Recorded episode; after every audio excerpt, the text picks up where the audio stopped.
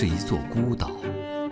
阅读将我们带到美好的思想面前。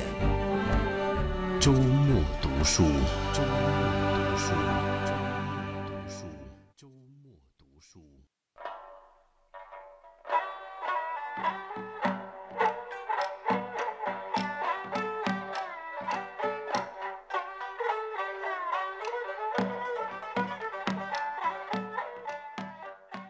各位听众朋友，晚上好，欢迎来到今天的周末读书，我是编辑肖磊。小时候看过一套明代的俗话小说，冯梦龙和林萌初的《三言二拍》，这是一部白话短篇小说的总集，作品反映的大多是当时市民阶层的生活面貌和思想感情，读起来就像一本民间故事会，通俗易懂，兴致盎然。若干年后，当代作家冯骥才受“三言二拍”的影响，写出了小说《俗世奇人》，用一个个短小精悍的故事串起了天津卫清末民初的市井生活。今天，编辑小磊就和大家一起聊聊这本书。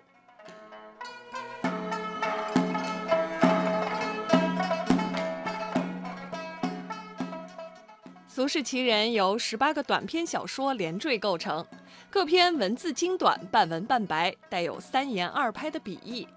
作品的风格也接近古典传奇色彩。每篇专讲一个传奇人物生平事迹，素材都收集于长期流传金门的民间传说，人物之奇特闻所未闻，故事之精妙叹为观止。《俗世奇人》贵在奇。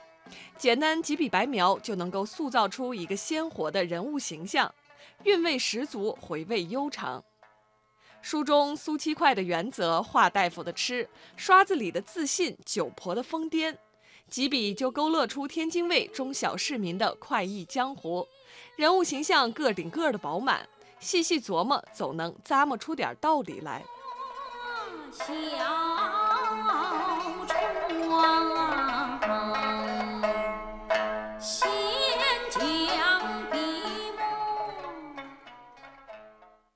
中国民间艺术家协会理事向云居说：“冯骥才在这本《俗世奇人》中写出了当时天津城的集体性格，也体现出作者对天津的情感认同。他这个地方有很多这种奇人奇事儿，冯骥才这些人物写的活灵活现，是非常有天津话的这样一个小说创作。那等从这些创作看出来。”他对天津人的性格的理解，他是有很深的这种感情感的认同和感情沟通的。生在天津、长在天津的冯骥才，在这里经历了安稳的少年时代和坎坷的青年时代。他把自己对这座城市的深沉爱意幻化成了笔下的文字。冯骥才的作品既有对时代的反思，又有浓浓的乡愁。他用笔墨勾勒出天津特有的城市气质。乡愁就是一种对故乡的情感，它是一种对故乡的一种最深刻的这么一种依恋，人不能失去的这样的一个东西。所以我特别希望我们在一个城市在变化的一个过程中的时候，我们要要认定哪些东西是不能动的，我们必须要把这个城市的它的历史的面貌、历史的精神，还有这个城市的个性气质，把它保留下来。接下来为您带来小说《俗世奇人》的片段。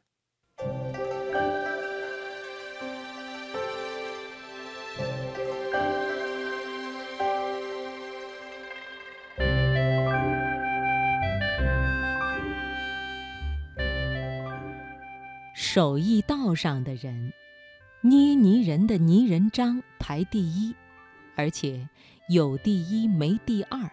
第三差着十万八千里。泥人张大名叫张明山，咸丰年间常去的地方有两处，一是东北城角的戏院大观楼，一是北关口的饭馆天庆馆。坐在那儿，为了瞧各样的人，也为捏各样的人。去大观楼要看戏台上的各种角色。去天庆馆要看人世间的各种角色，这后一种的样儿更多。那天下雨，他一个人坐在天庆馆里饮酒，一边留神四下里吃客们的模样。这单儿，打外边进来三个人，中间一位穿得阔绰，大脑袋，中溜个子，挺着肚子，架势挺牛，横冲直撞往里走。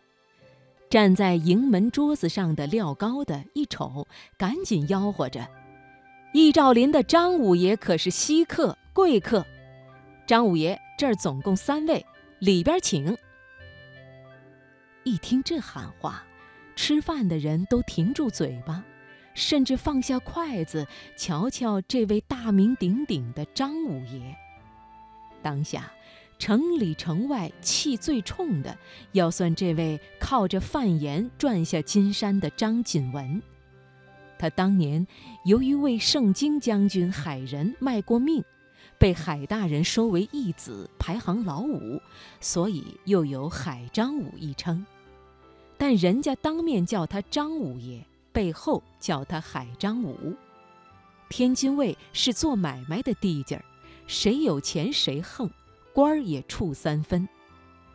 可是手艺人除外，手艺人靠手吃饭，求谁处谁。故此，倪仁章只管饮酒吃菜，西瞧东看，全然没有把海张武当个人物。但是不一会儿，就听海张武那边议论起他来，有个细嗓门的说。人家台下一边看戏，一边手在袖子里捏泥人儿，捏完拿出来一瞧，台上的嘛样儿，他捏的就嘛样儿。跟着就是海张武的大粗嗓门儿，在哪儿捏？在袖子里捏，是在裤裆里捏吧？随后一阵笑，拿泥人张找乐子。这些话，天庆馆里的人全都听见了。人们等着瞧艺高胆大的泥人张怎么回报海张武，一个泥团儿砍过去。只见人家泥人张听似没听，左手伸到桌子下边，打鞋底抠下一块泥巴，右手依然端杯饮酒，眼睛也只瞅着桌上的酒菜，这左手便摆弄起这团泥巴来。几个手指飞快捏弄，比变戏法的刘秃子还灵巧。海张武那边还在不停地找乐子，泥人张这边肯定把那些画在他手里这团泥上全找回来。